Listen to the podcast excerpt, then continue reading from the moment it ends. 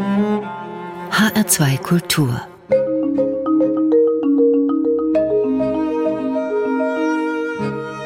Doppelkopf Heute mit Katja Behrens und Sylvia Schwab.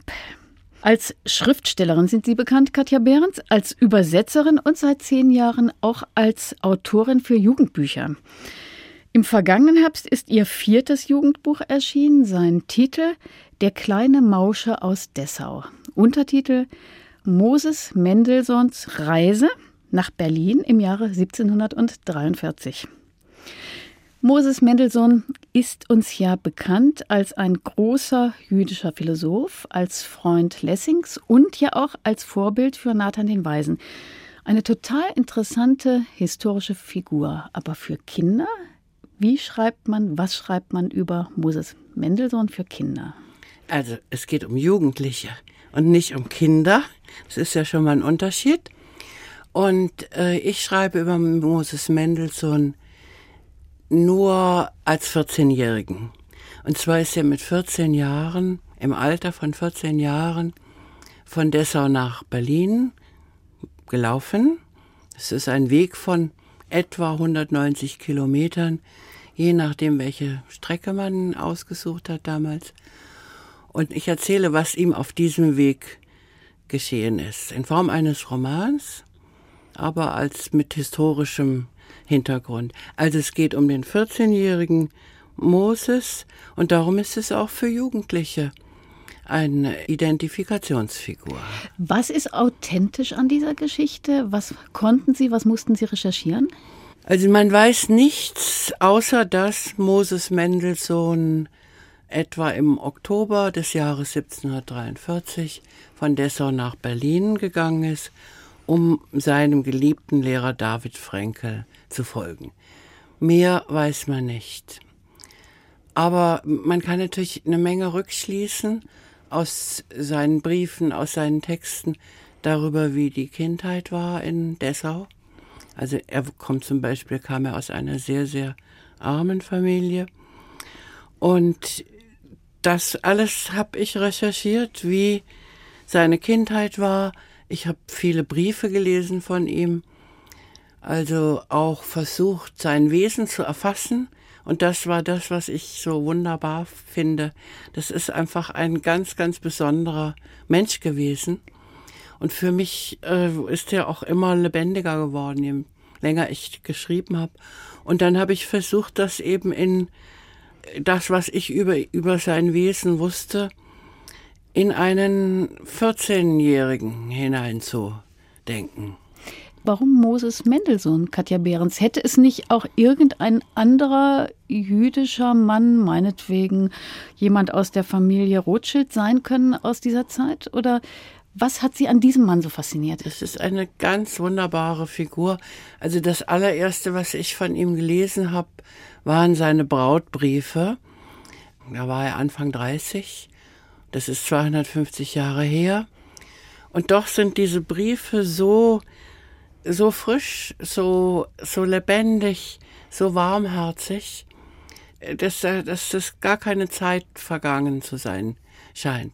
Und da hat er mich auch selbstironisch sehr. Ähm, er hat einen wunderbaren Witz.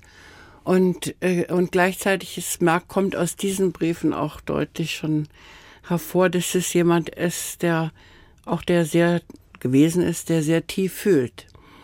Also mich hat diese Person angesprochen. Es ging mir nicht um irgendeinen jüdischen Aufklärer, sondern um diesen Menschen als Person. Man muss noch dazu wissen, er war bucklig, er war klein und er hat gestottert. Und trotzdem hat er, ist er auch damals von seinen Freunden geliebt worden und war Herr Moses und sie haben ihn respektiert. Also äh, das war ein ganz besonderer Mensch und darum habe ich mir den ausgesucht. Wie haben Sie sich, Katja Behrens, dieser Zeit angenähert? Dieses Buch ist ja voller Eindrücke, was diesem jungen Mann oder diesem Jungen und seinem Freund auf der Straße beim Wandern passiert. Es, man sieht die Häuser, man sieht die Kleidung, man sieht die Menschen, man sieht die Tiere, die Stallungen. Wie haben Sie sich ein Bild von dieser Zeit gemacht? Ja, ich habe einfach sehr, sehr viel recherchiert, gelesen, Bilder angeschaut. Und ich hatte auch viel Hilfe. Also ich habe zum Beispiel den Leiter des Staatsarchivs hier, Battenberg, der äh, glücklicherweise sich auch auf das Judentum in dieser Zeit spezialisiert hat, äh, beruflich. Der war sehr geduldig mit mir und meinen Fragen. Und ansonsten habe ich einfach gelesen, gelesen, gelesen über diese Zeit. Und dann gibt's noch einen kleinen Rest, da muss die Fantasie den Sprung machen zu der Vergangenheit hinüber. Machen wir doch den Sprung ganz einfach mal ins Buch. Und Sie sind so nett und lesen uns den allerersten Abschnitt vor. An einem Oktobertag des Jahres 1743 folgt ein schmächtiger, schwarz gekleideter Junge seinem Schatten auf dem Weg durch Roßlau. Der Himmel ist strahlend blau, die Sonne vergoldet die Blätter der Bäume. Es ist sehr kalt. Die Füße des Jungen stecken in schmutzigen Strohschuhen, die sich schon fast aufgelöst haben. Bei jedem Schritt raschelt das trockene Laub. Der Junge humpelt, sein Schatten humpelt mit. Ich finde das ein sehr eindrucksvolles Bild, mit dem dieses Buch beginnt, Katja Behrens. Der Junge humpelt und der Schatten humpelt mit. Und Bilder sind ja etwas, was mir für Sie für Ihr Schreiben für Jugendliche ganz besonders wichtig zu sein scheint. Ja, das ist gerade aber auch der, dieser innere Sprung in die Vergangenheit hinein, den man dann machen muss oder den ich mache. Ich weiß noch genau, wo ich das geschrieben habe, nämlich im Herrengartencafé draußen und es war Herbst. Hier in Darmstadt? Hier in Darmstadt und es war etwa die Jahreszeit, in der auch Moses Mendelssohn losgegangen ist. Also die Blätter waren verfärbt, das Laub raschelte. Und, äh, und es war ein Tag, an dem die Sonne schien, als ich diesen Anfang gefunden habe. Ich hatte ja schon unendlich viel Material. Dann geht es aber darum, einen Anfang zu finden. Und den habe ich an einem solchen Tag gefunden. Und dann ist es klar, wenn die Sonne scheint, gibt es einen Schatten. Und äh, es war auch klar, dass der gehumpelt hat. Was ist denn dieses Buch für Sie, Katja Behrens? Es ist ja doch ein Abenteuerroman, ein Reiseroman, ähm, ein historischer Roman, ganz viel Lokalkolorit, ganz viel äh, Psychologie, Freundschaft auch mit einem christlichen Jungen. Was wollten Sie denn den Jugendlichen eigentlich über das Biografische oder über diese Persönlichkeit hinaus noch mitgeben? Das ist nicht so, dass man was mitgeben will, wenn man äh, ein Buch schreibt, dann geht es darum zu erzählen. Und es fängt damit an, dass man selber eine Figur liebt. Und das andere findet sich dann. Aber wenn ich eine Botschaft habe, dann ist das ganz entsetzlich. Dann wird es meistens plakativ. Dann wird es vielleicht sozialistischer Realismus. Das ist ganz entsetzlich. Also ich denke, dieser Moses Mendelssohn und dieser Junge hatte so viel zu geben, dass, dass das schon ankommen wird. Und zwar auch bei jedem auf eine andere Weise. Das ist ja nicht eine Münze, die man rüberreicht, sondern ähm, äh, da holt sich jeder das, was, was ihm etwas gibt. Ja, aber es sind ja auch ganz besondere junge Männer. Also und es spielt eben vor inzwischen 250 Jahren. Mhm. Es geht auch um Freundschaft. Ja. Es geht auch um Außenseitertum übrigens, ja, denn alle beide sind alle mhm. beide sind ja Außenseiter. Mhm. Und von daher gibt es ja auch so etwas wie in vielen Kinder- und Jugendbüchern ja solche Helden, die auch ein Stückchen Vorbild sind vielleicht. Also ich würde nicht sagen Vorbild, sondern äh, die geliebt werden können beim Lesen. Vorbild, das gefällt mir nicht. Ich, äh, also ich finde, als Schriftstellerin bin ich keine Pädagogin. Ich bin keine Lehrerin. Aber wenn ich selber eine Figur liebe, oder Figuren beide, denn, denn der Hannes, der hat mir auch sehr gelegen, dann kann ich davon ausgehen, dass das auch bei den Lesern äh, ankommt. Geht es aber nicht auch um das Schicksal der Juden und vielleicht um eine gewisse Aktualisierung, eine Verbindung zum heutigen Ja, natürlich Leben? auch, aber sicher. Wie das im Einzelnen, wie unglaublich verratzt die Juden waren in der Zeit. Also lange, lange, lange, lange vor Hitler und Nazizeit und vor dem Antisemitismus, den man kennt wie verloren die waren, wie die sich nirgendwo niederlassen konnten, äh, wie sie keine Arbeit annehmen durften, nicht mal eine Tagelöhne arbeiten. Das sind Dinge, die habe ich recherchiert nach und nach und die waren mir auch neu. Ich wusste auch ganz vieles nicht. Ich wusste zum Beispiel auch nicht, ähm, dass es gab eben große Bettlerhorden, weil die Juden sich nicht niederlassen durften und nur unter ganz bestimmten Bedingungen, vor allen Dingen, wenn sie viel bezahlen konnten. Und dann gab es aber auch äh, dann wieder Leute, die keine Bettler sein wollten, sondern die lieber Räuber wurden. Also es gab auch in Hessen eine Räuberbande, das war aber eine gemischte von Christen und Juden. In Brandenburg gab es jüdische Räuberbanden. Und zum Beispiel wusste ich nicht, dass man, wenn man da jemanden erwischt hat, dass die an den Füßen aufgehängt wurden. Also so ein jüdischer Dieb oder Räuber. Und das dauerte natürlich sehr, sehr lange, bis die starben.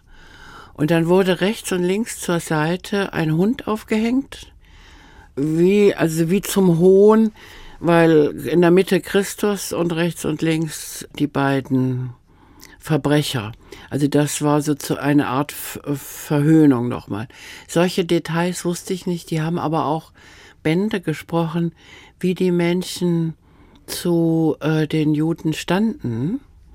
Das sind sehr eindrucksvolle Bilder, die Sie da äh, gemalt, von denen Sie da erzählt haben, Katja Behrens. Und damit sind wir jetzt eigentlich auch schon beim Thema unserer Musik, denn auch da haben Sie etwas mitgebracht, was jüdische Musik ist. Also das erste Lied heißt Eufen Pripetschek, brennt der Feuerle. Und das ist ein jiddisches Lied. Im Ofen brennt ein Feuerchen und in der Stube ist es heiß und der Rabbi lehrt die Kinder das Alphabet und sagt ihnen, dass sie gut lernen sollen und später, wenn sie älter sind, verstehen werden, was alles in den Worten liegt, wie viel Tränen und wie viel Trauer. Darum geht es. Und es wird gesungen und gespielt von den Klesmorim auf Simches, den Musikanten aus Freude, das ist Aviva Steinmetz, William Ascher, der war früher Kantor der Darmstädter Gemeinde. Und Moritz Neumann spielt das Akkordeon und singt. Der ist Vorsitzender immer noch des Landesverbandes der jüdischen Gemeinden in Hessen. Musik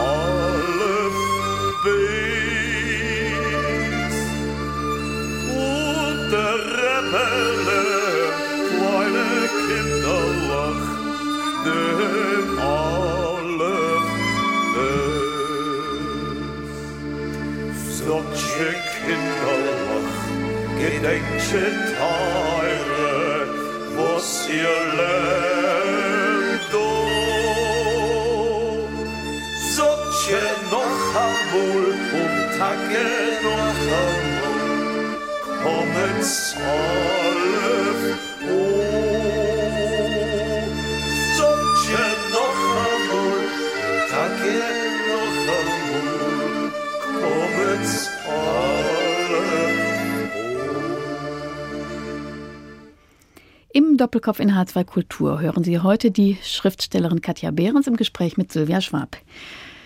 Wie kommt es denn eigentlich, Katja Behrens, dass eine Schriftstellerin, die über 20 Jahre lang nur für Erwachsene geschrieben hat, irgendwann anfängt, für Jugendliche zu schreiben?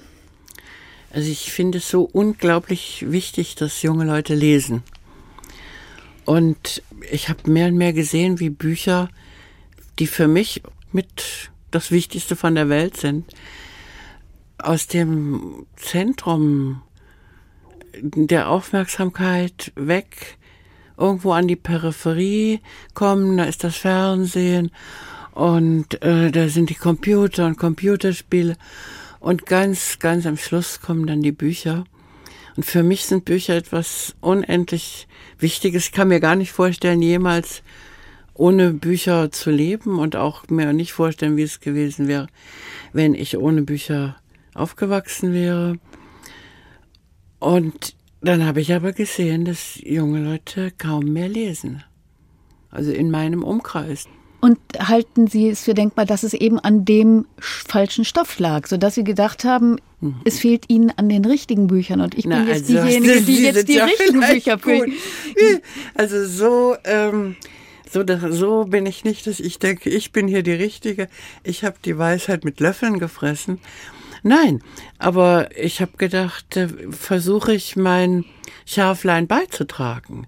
Nicht, ich habe hier die Themen, sondern das finde ich interessant. Das hätte, äh, es muss immer erstmal mich selber interessieren, sonst kann ich das gar nicht vermitteln an andere, auch wenn es junge Leute sind. Und wie gesagt, der pädagogische Ansatz ist es nicht. Und ich denke, dass Kinder und junge Leute ganz genau spüren, ob jemand authentisch ist oder nicht. Ich sagte jetzt, das vierte Buch ist mit äh, Moses Mendelssohn, Mendelssohn erschienen. Vorher waren es, ich nenne mal die Titel, Zorro im Jahr des Pferdes, Alles Sehen kommt von der Seele, die wunderbare Lebensgeschichte der Helen Keller und Hathaway Jones. Das sind drei sehr anrührende Porträts auch wieder gewesen von jungen Leuten aus ganz verschiedenen Kulturkreisen. Und im Zorro-Buch steht der elfjährige Kai im Mittelpunkt. Der ist ein bisschen scheu, der ist plump, der ist auch ein bisschen kurzatmig, hat eine herrschsüchtige Mutter. Und über die Pferde lernt er Selbstbewusstsein zu entwickeln, auch sich auf andere Menschen zu verlassen. Also dieses Buch hat vielleicht kein Happy End, aber doch einen guten Schluss. Wie ist das eigentlich mit dem Schluss in Jugendbüchern? Sind Sie der Meinung, der muss positiv sein oder kann man Jugendlichen auch etwas Offenes oder vielleicht sogar Schwieriges zumuten am Schluss eines Buches? Also äh, erstmal zu dem Zorro muss ich sagen, der kam aus der Wirklichkeit. Also diesen Jungen hat es gegeben. Das ist lange genug her, dass ich das sagen kann. Und der Schluss hat, hatte auch viel mit dem wirklichen Geschehen. Also es, es war eine wirkliche Geschichte. Und der Schluss hatte viel mit der wirklichen Geschichte zu tun. Der ähm, Mann, der diese Pferde hatte, hat sie an den Metzger verkauft. Und äh, ich hatte dabei das, das ein Aha-Erlebnis meines Lebens. Ich habe immer wieder diesen Mann gebeten, das jetzt in der Realität, und das kommt aber im Buch auch so, und das ist der ist ja praktisch der Schluss. Also ich habe den Mann immer und immer wieder gebeten, er möchte doch mir den Pferdemetzger nennen, damit wir diese Pferde wieder zurückkaufen können. Die waren ja nicht krank. Also die konnten leben. Und äh, er, je mehr ich gebeten habe, desto eigensinniger hatte, sturer hat er gesagt, nein. Und dann habe ich gemerkt, wir kommen so nicht weiter. Und dann habe ich im Befehlston gesagt, Sie müssen mir das nennen. Sie sind mir das schuldig. Und dann hat er sofort die Nummer geholt. Also das war für mich ein unglaubliches Aha-Erlebnis. Darüber habe ich später viel auch noch gelesen, bei anderen Gelegenheiten, dass man bei manchen Charakteren eben mit Bitten absolut nicht weiterkommt, sondern da braucht Nur man dann einen Befehlston. Befehlston. Mhm. Das hatte, war mir bis dahin nicht klar. Jedenfalls hm, konnten wir die Pferde zurückkaufen, sodass der Schluss tatsächlich ein ein an die Wirklichkeit angelehnter äh, war. Dann ist es aber doch so, Katja Behrens, dass eigentlich alle ihre vier Jugendbücher auf authentischem Material basieren. Ja. Auch das vierte, Helen ja. Keller, das ja nun die Lebensgeschichte dieser berühmten amerikanischen Frau schildert, die zwar nicht blind und taub geboren wurde, aber dann eben als ganz kleines Kind blind und taub wurde. Immer bleiben Sie ganz nah an der Wirklichkeit. Ja, ja, und dann und daraus mache ich was. Ja, und das ist im Fall von Helen Keller eben ich, wie, für mich, für meinen Eindruck, das allerschönste Buch von Ihren vier Jugendbüchern geworden, obwohl es ja, soweit ich weiß, ursprünglich gar nicht für Jugendliche bestimmt war, oder? Doch. Es war, sollte eine, eine Biografie von Helen Keller für junge Leute sein. Wie ist es Ihnen denn eigentlich gelungen, sich in ein junges Mädchen hineinzudenken, das weder hören noch sehen kann und auch nicht sprechen kann? Ich meine, dafür hat man ja Fantasie. Also sich vorstellen, was heißt das, nicht zu hören. Keine Stimme zu hören, keine Verkehrsgeräusche, nichts zu hören. Das muss man einfach nur auffächern, was, was dann alles fehlt. Und man muss sich ja da hineinver, das ist Empathie, das ist Einfühlung. Da kann man, das kann man nicht sagen, wie das geht. Was war es denn, was Sie an diesem Thema so besonders gereizt hat? War es nicht gerade dieses sich entwickeln lassen dann von Sprache, von Sehen? Ja, von natürlich. Das war, das war, er spielte eine ungeheure Rolle dass die für Helen Keller war die Sprache natürlich die Befreiung dann. Die mit anderthalb Jahren blind und taub geworden. Also die wusste nicht, dass es Sprache gibt. Die hatte schon ein paar Worte wie Mama und Papa und Wasser, aber sie wusste nicht, dass es Sprache gibt. Und dann hat sie mit Hilfe ihrer Lehrerin Anne Sullivan entdeckt, es gibt Sprache und damit hatte sie eine Möglichkeit, sich zu verständigen und, und er hatte eine Möglichkeit, aus der Isolation rauszukommen, weil das ja auch hieß, nicht sprechen, nicht hören, nicht sehen, hieß in sich gefangen sein, isoliert sein, nicht kommunizieren können. Und die Sprache hat ihr das dann gegeben. Und für mich ist Sprache etwas unendlich Wichtiges. Auch für den Moses Mendelssohn war Sprache etwas ganz, ganz Wichtiges und er hat ja dann auch später alleine viele Sprachen gelernt. Das heißt, Sprache ist im Grunde auch bei Helen Keller das Mittel der Welteroberung geworden. Das kleine Kind, das anfangs dumpf war und von dem man ja dachte, es sei dumm und unintelligent, was aber hochintelligent war und nur widerborstig.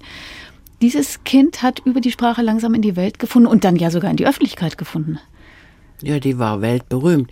Also man muss sagen, die war nicht nur hochintelligent, die war genial. Wie die gelernt hat, die ist immer blind und taub geblieben. Also das war aufgrund einer Hirnhautentzündung, dass sie blind und taub geworden ist. Und daran war nichts mehr zu ändern. Und sie ist in den 80ern, also hochbetagt, gestorben. Und sie hat in der Zeit eine ganze Reihe von Büchern geschrieben, die heute noch lesbar sind und nicht nur lesbar, die viel zu geben haben. Sie hat Sprachen gelernt. Sie hat anderen Menschen geholfen, die in ähnlichen Situationen waren. Sie ist in der Welt herumgereist und hat Vorträge gehalten mit Hilfe von ihrer Anne Sullivan. Also sie war dann auch eine weltberühmte Frau. Und alleine, dass jemand Bücher schreibt, der nicht sehen und nicht hören kann. Also die muss sich ja merken, wo sie, sie kann ja nicht mehr kontrollieren, wo sie aufgehört hat. Also sie hat ein ganzes Buch über die Geschichte ihres Lebens geschrieben. Dann kann sie nicht nachsehen, an welcher Stelle habe ich aufgehört, was war der letzte Satz, sondern das muss sie alles im Kopf haben. Eine Entwicklung, die man in ihrem Buch über Helen Keller mit dem Titel Alles Sehen kommt von der Seele genau nachvollziehen kann. Katja Behrens, wir sind jetzt damit aber auch schon bei einer zweiten Musik. Und ich glaube, wir bleiben bei dem, womit wir schon angefangen haben. Also bei jiddischen Liedern, gesungen auch von der Gruppe Euf Simches. Und jetzt hören wir, also der Rebbe lacht. Das ist ein fröhliches und auch ein bisschen spöttisches Lied. Das heißt nämlich, wenn der Rabbi singt, dann singen alle Chassidim, also alle Gläubigen. Und wenn der Rabbi trinkt, trinken alle Chassidim und so weiter. Musik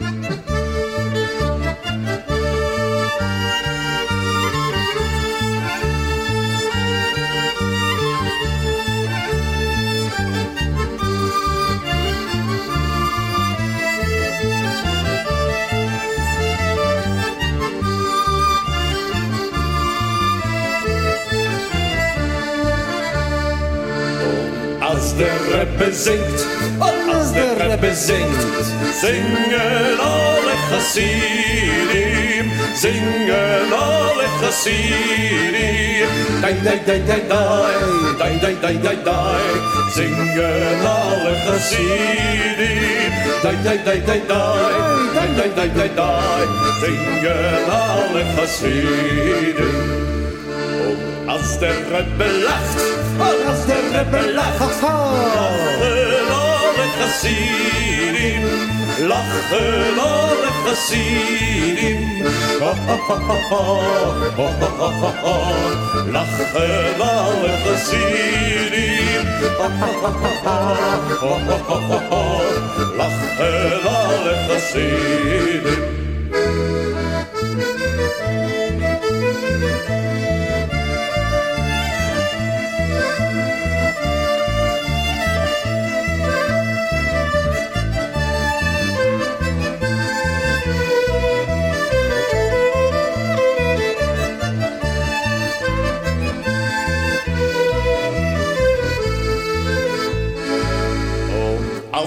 Rebbe trinkt, als der Rebbe trinkt, trinken alle Chassidim, trinken alle Chassidim. Oi, oi, oi, oi, oi, oi, oi, oi, oi, oi, trinken alle Chassidim. Oi, oi, oi, oi, oi, oi, oi, oi, oi, oi, trinken alle Chassidim. Als der Rebbe schläft, als der Rebbe schläft, schlafen alle Chassidim, schlafen alle Chassidim.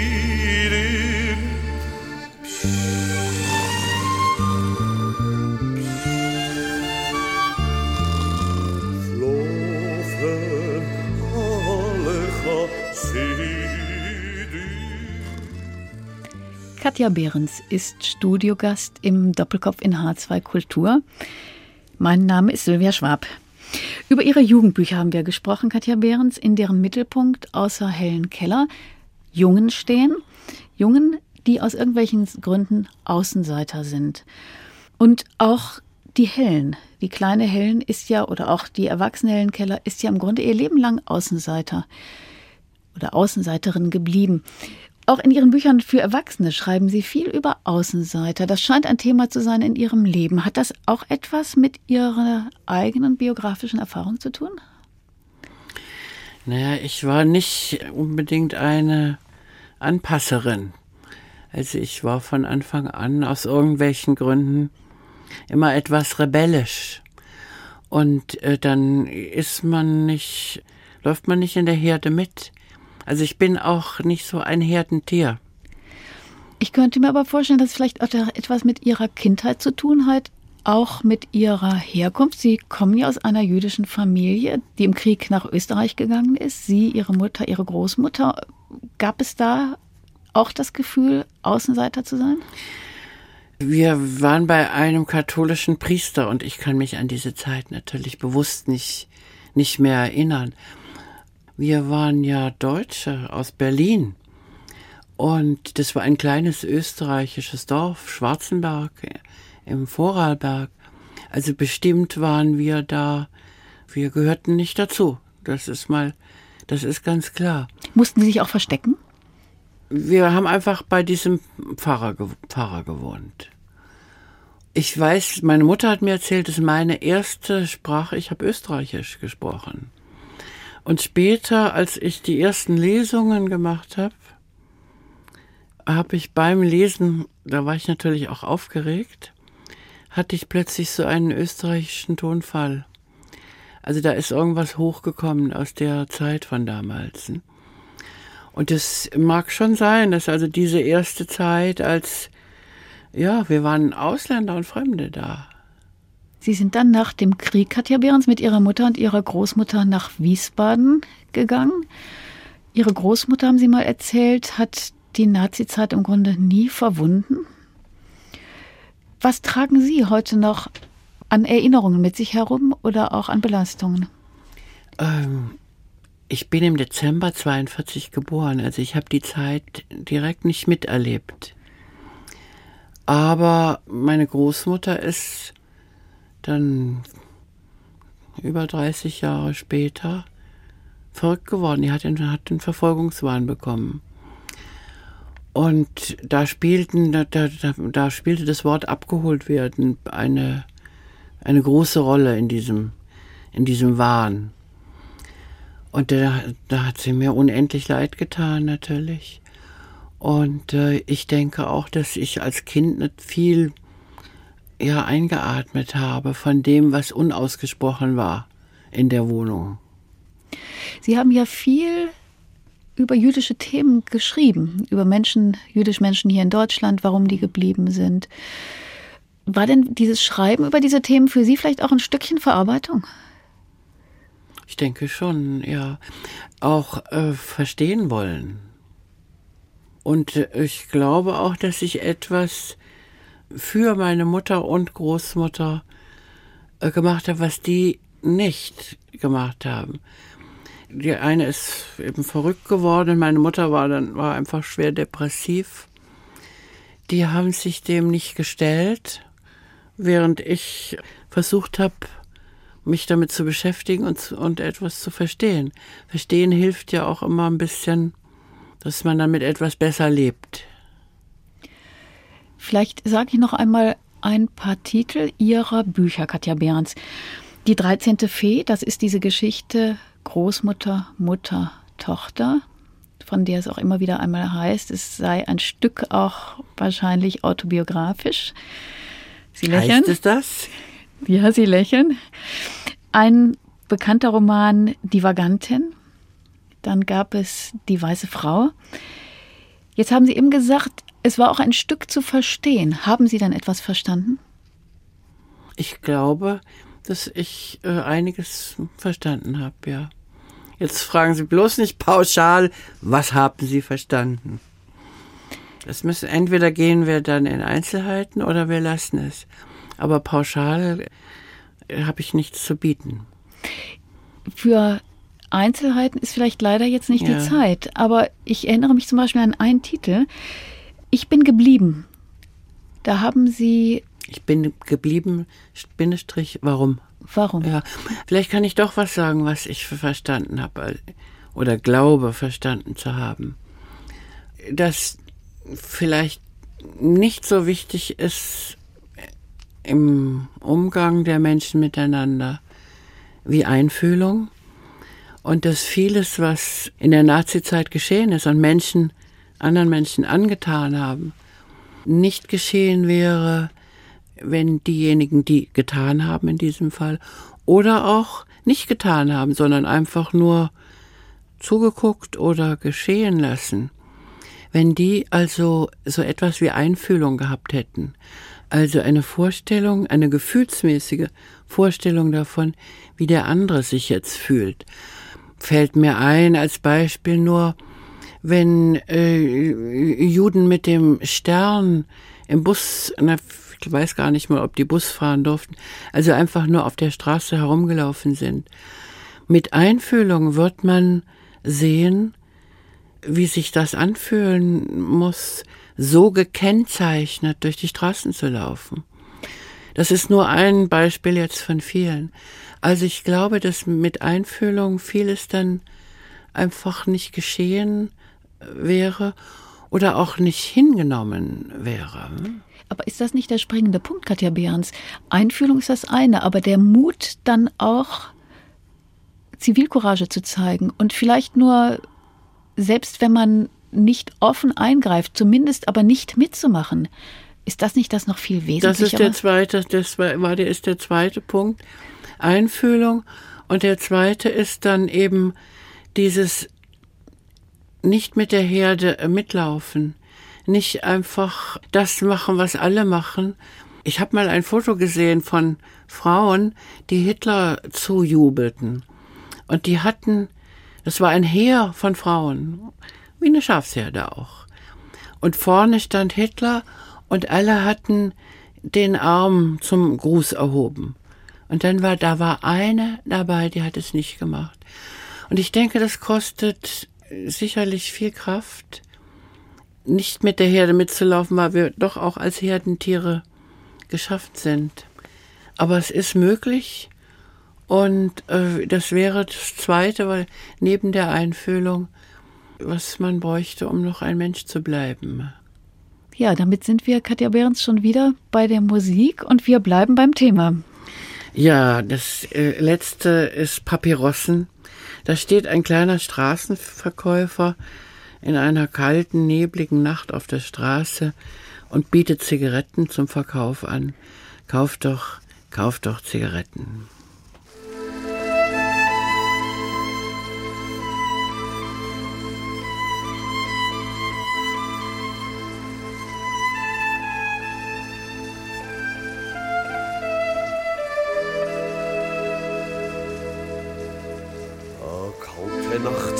An nebeldinge finster um het tum. Steht ha jingele verteuert in kickt sich herum. Im regen steht er neben wand a koschiko halt er in hand. In seine augen beten jede stund ihr hab schon nicht kein koech mehr a gehen in gas Hungeriken abgerissen finden Regen nass. Ihr schleppt herum sich fin beginnen, keiner geht nicht zu verdienen. Alle lachen, machen, find ihr Spaß. Kopice, Käufche, Käufche, Papyrossen, Trockene fin Regen, nicht vergossen. Käuft se billige, wenn Moles käuft, en hat euch mir nach Moles rattemet, fin hinger ihr Farsi. Kopice käuft se Schwebelach Artikel, damit wird ihr a Jusse da klicken. In Sis mein Schreien, in mein Läufen, keiner will bei dir nicht häufen, wo es ging, wenn wir wissen,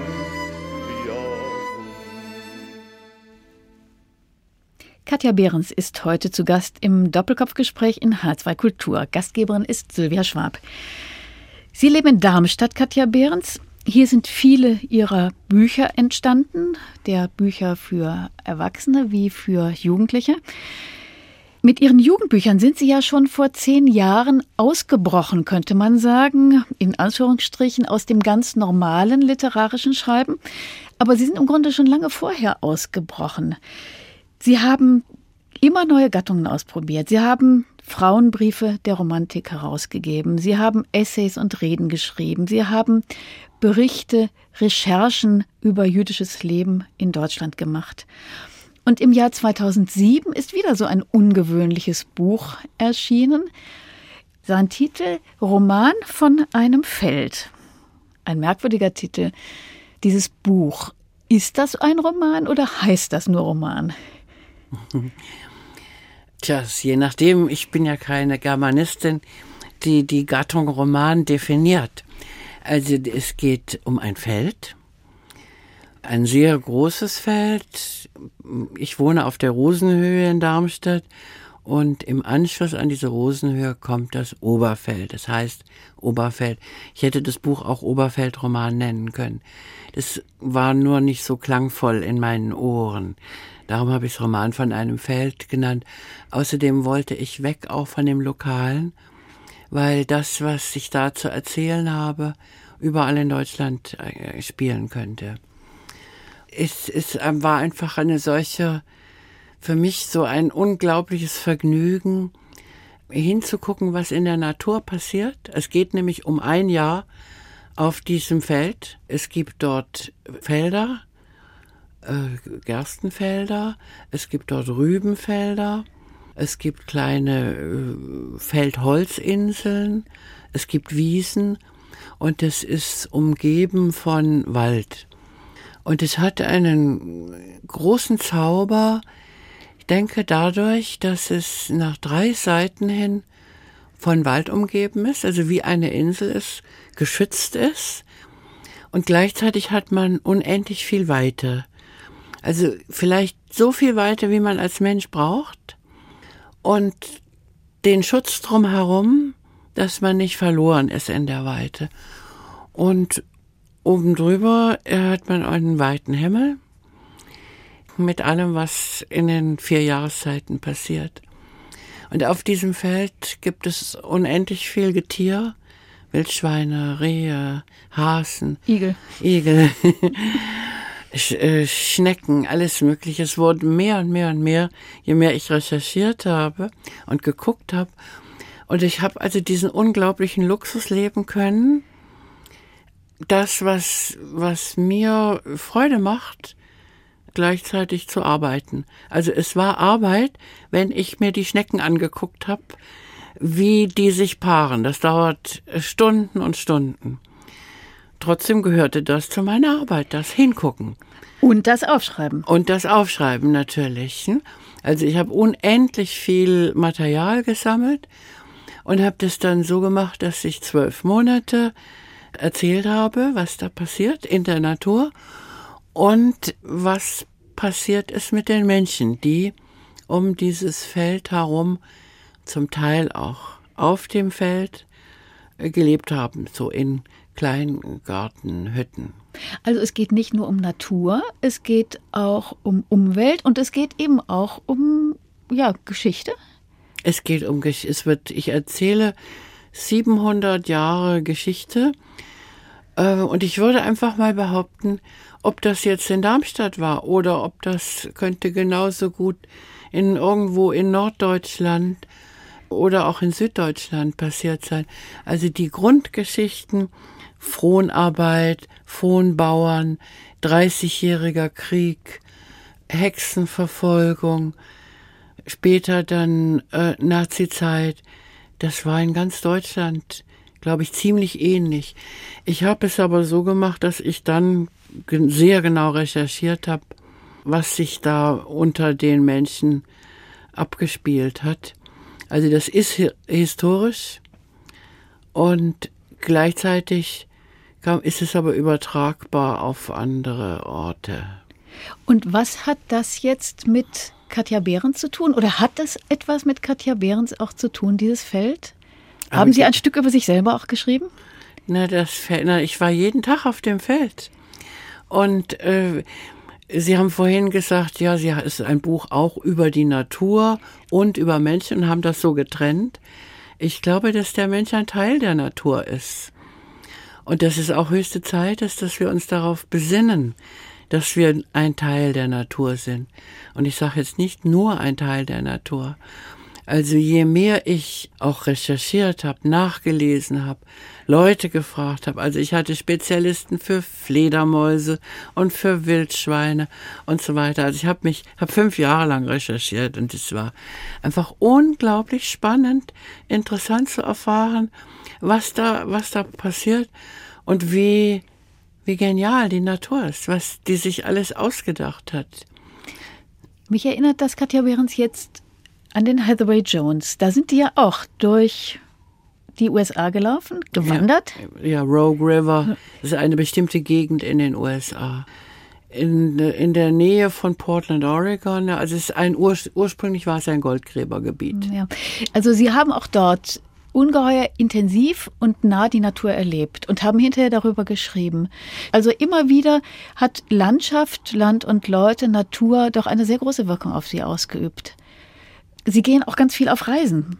Was hat Reisen und dieses Erleben vielleicht auch mit dem Schreiben gemeinsam? Naja, Schreiben ist ja auch ein Unterwegssein. Hm? Wenn, jedenfalls, wenn, wenn es nicht hermetisch ist, dann ist Schreiben immer unterwegs sein, neugierig sein, Fremdem begegnen, mit Unvorhergesehenem auch umgehen müssen. Entdeckungen machen, sich hinsetzen und gucken, einfach nur zugucken, auch reagieren, wütend werden, also die ganze Bandbreite. Es gibt ja auch ein Reisen, das ein durch die Zeit reisen ist. Man reist ja nicht nur lokal, also räumlich von einem Ort zum anderen, sondern es gibt ja auch einen durch die Zeitreisen. Wie zum Beispiel Ihre Vagantin. Ist ja auch. Auch die Vagantin hat, da hat mich das schon beschäftigt. Und bei dem Oberfeld auch, sehr sogar. Diese Vorstellung, ich gehe über dieses Feld, also man muss, muss äh, wissen, das ist, sind viele Felder, es heißt das Feld, aber es sind viele. Und ein, ein Fahrradfahrer braucht etwa eine Stunde, um das zu umrunden. Also das ist nicht ein kleines Feld. Ich gehe da über das Feld oder ich stehe oben auf der Rosenhöhe und gucke über das Feld. Und wenn ich mich, wenn ich Glück habe und mich konzentrieren kann, und das kann eigentlich jeder, dann kann man auch in der Zeit reisen in, wie war das vor 50 Jahren da? Wie war es vor 100 Jahren? Vor 500 Jahren? Also wenn es einem gelingt, sich selbst zu vergessen, ich glaube, das ist das Wichtigste dabei, dass man sich selbst und die Situation, in der man im Moment ist, vergisst, sich versucht zu konzentrieren auf diese diese vergangenen Zeiten. Dann kann man, das ist vielleicht auch das, was man im Aberglauben dann Geistersehen nennt. Und glauben Sie, Katja Behrens, dass wenn wir uns mit der Vergangenheit beschäftigen, dass wir dann auch wieder etwas über die Gegenwart lernen? Oder dass Geschichte sich vielleicht sogar zum Teil wiederholt? Es gibt ja den Prediger, der sagt, es gibt nichts Neues unter der Sonne. Alles war schon einmal da. Und manchmal glaube ich, dass das stimmt. Aber das ist trotzdem immer wieder in einer anderen Form kommt. Und manchmal denke ich auch, also man kann ja auch im Geiste in die Zukunft reisen und dann gucke ich mir so an, wie wir uns jetzt hier bewegen und denke, wie würden Leute, die in 50 Jahren leben, das sehen? Auch das ist ein Unterwegssein und ein Zeitreisen. Und ist es nicht auch genauso mit der Literatur? Es gibt ja auch keine neuen Themen, es gibt nur immer wieder neue Wege, auf die Themen zuzugehen, neue Menschen, die diese Dinge, die Liebe, den Tod, mhm. all die großen Themen neu betrachten. Mhm. Ja, neu und mit neuer Sprache. Also neu betrachten heißt ja auch neue, eine neue Sprache dafür finden. Und das ist manchmal atemberaubend, was, was Autoren an Sprache finden können für etwas, das man kennt, aber selber nicht so benennen kann. Was ist Ihnen das Wichtigste an der Sprache, Katja Behrens? Das könnte ich so nicht sagen. Mus Sprachmusik auf jeden Fall, Rhythmus, Klang, aber auch Bilder, Sprachbilder, ein Verdichten von Gefühlen. Dann danke ich Ihnen ganz herzlich für dieses Gespräch. Wir hören eine letzte Musik. Musik hat auch mit Gefühlen zu tun. Und was hören wir da? Wir hören von Roswitha Dasch, spielen mir Zigeiner. Das ist Roswitha Dasch und Katharina Müther. Die spielen jiddische Lieder und vieles, was aus dem Osten kommt. Einen herzlichen Dank noch einmal, Katja Behrendt. Im Doppelkopf in H2 Kultur verabschiedet sich Sylvia Schwab.